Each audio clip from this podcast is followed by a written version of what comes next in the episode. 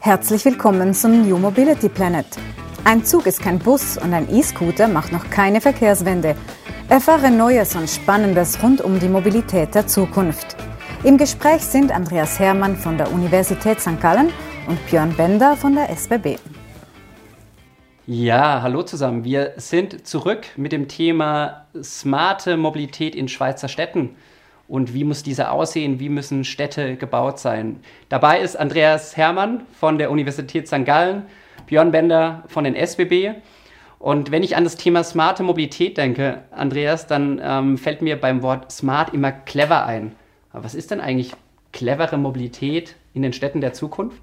Clevere Mobilität bedeutet, dass wir die Städte so gestalten, dass sie den Bedürfnissen der Menschen entsprechen. Wenn man mal historisch betrachtet, dann haben wir die Städte ums Auto und um die Schiene herum gebaut. Man kann das überall auf der Welt erkennen. Es gibt heute noch viele Beispiele dafür, dass im Prinzip in den, in den Rändern, in den Ecken, äh, die übrig geblieben sind, Häuser entstanden sind. Und das müssen wir auflösen. Wir müssen diese Städte völlig neu konfigurieren, weil wir die Chance haben, Verkehr komplett neu zu denken. Über smarte Lösungen kann man heute verschiedene Verkehrsträger miteinander verzahnen. Wir haben neue Technologien, wie zum Beispiel E-Bikes, die es bislang überhaupt noch nicht gab, die man im innerstädtischen Bereich einsetzen kann. Also all das liefert Chancen, Städte von Grund auf neu zu gestalten. Und da spielt ihr natürlich von den SBB eine ganz zentrale Rolle, weil ihr natürlich sehr markant sind, sehr prägend sind für das Gesicht einer Stadt. Mhm. Wenn man ein bisschen tiefer reinschaut jetzt in das äh, Wording smarte Mobilität, dann kommt man schnell zu energieeffizient, emissionsarm, einfach, nachhaltig, digital und so weiter. Und ich glaube, das spielt so ein Stück weit damit rein, was du eben gesagt hast, nämlich dieses Verbinden, ne, dieses auch neue Elemente,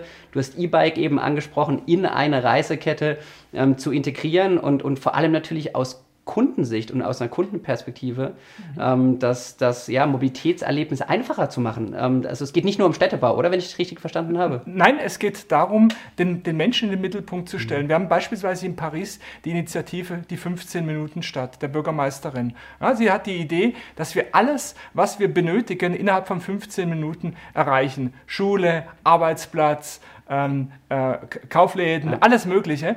Und äh, das ist völlig neu gedacht, weil bislang durch, wird Paris durchzogen von großen Autobahnen, von, von Verkehrsachsen, um im Prinzip dann zu einem Supermarkt zu kommen, der aber eine Stunde Fahrt von mir entfernt ist. Mhm. Auch das ist eine, eine Form von Smart Mobilität, weil da, da, will, da kommen keine Autos mehr ins Spiel, sondern da spielen vielleicht E-Bikes, Fahrräder eine ganz andere Rolle. Also hier haben wir durchaus jetzt Chancen mit der bestehenden oder mit der neu aufkommenden Technologie, äh, diese Städte neu zu gestalten. Mhm. Und die Städte werden größer. Ne? Wir sprechen ja immer noch von zunehmender Urbanisierung. Ja, wir werden spannend beobachten, was Covid-19 an Auswirkungen hat, aber ähm, wir können davon ausgehen, dass auch die Urbanisierung in der westlichen Welt und in der Schweiz weitergeht, dass wir nach wie vor mehr Mobilität konsumieren. Ne? Ich glaube, der durchschnittliche Schweizer hat heute 90 Minuten am Tag Wegezeit und ein Großteil dieser Wegezeit findet in der Stadt statt ja, so wie du es eigentlich eben beschrieben hast, an dem, an dem Paris-Beispiel. Und ich glaube, die Rahmenbedingungen und das Zusammenspiel der unterschiedlichen Verkehrsträger,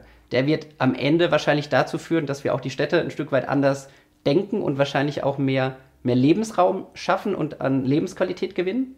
Ja, also zunächst mal ist es sicher so, dass die Stadt als Ort der Chance wahrgenommen wird. Es gibt bessere Bildung, bessere ärztliche Versorgung, besseres kulturelles äh, Programm. Deshalb haben wir natürlich nicht nur in der, in der Schweiz, sondern auch weltweit eine enorme Flucht in die Städte. Diese mhm. Urbanisierung wird weitergehen. Ja, wir haben ja in den Megastädten äh, der Welt bis zu zweieinhalbtausend Menschen, die pro Tag in diese Megastädte strömen. Und die einzigste Chance, damit umzugehen und äh, hier nicht den Kollaps äh, zu provozieren, bedeutet, dass wir smart sein müssen in der Mobilität und das heißt Intermodalität, Multimodalität, das heißt die Verkehrsträger müssen kombiniert eingesetzt werden. Mhm. Aber auch eine neue Stadtarchitektur bis hin eben zu dieser 15-Minuten-Stadt, dass wir in Quartieren denken und nicht in diesen Megazentren, wo jeder überall hinkommen muss innerhalb einer, äh, einer solchen Aggr äh, Agglomeration. Das ist, glaube ich, spannend, ne? weil wir schauen sehr stark natürlich international heute, auch als Schweiz, nehmen so die großen Metropolen und die Mega-Cities als Vorbild. Und auf der anderen Seite können wir doch eigentlich sagen, wir haben doch alles,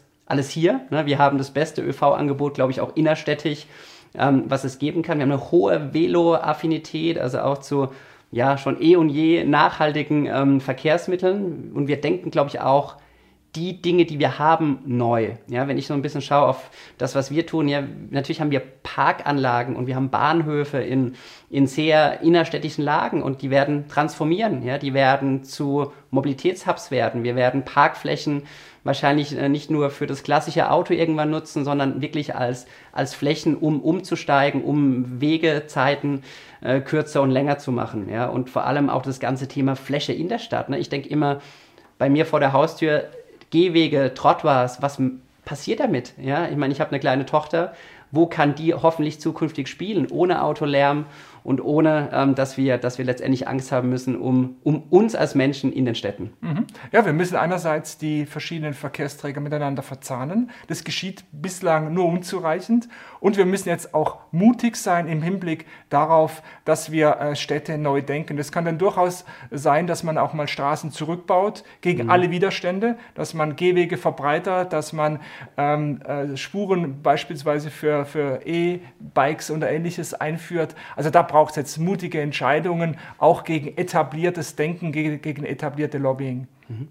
Ja, und ich glaube, vor allem in den Städten ja, liegt es, glaube ich, nahe, dass wir dort ähm, versuchen, die Mobilität äh, als erstes mit den Möglichkeiten zu verändern, die wir haben. Ja, weil die Verdichtung ist groß, wir leben mit vielen Menschen auf relativ engem Raum, haben ein gutes Angebot und können, glaube ich, verbunden ja, mit den Themen Städtearchitektur, mit den Themen Angebot, mit, mit den Themen Kundenzentrierung und immer ähm, dem Bewusstsein, wie fühlt es sich am Ende an, für den Kunden eine integrierte, eine inter- oder multimodale Reisekette zu erleben, an, ähm, können wir diese Themen gestalten, gemeinsam mit den Städten, mit den politischen ähm, Aufgabenträgern und somit einen Beitrag leisten, dass die Schweizer Städte smarter werden. Danke, Andreas, für die spannende Unterhaltung. Danke, Björn.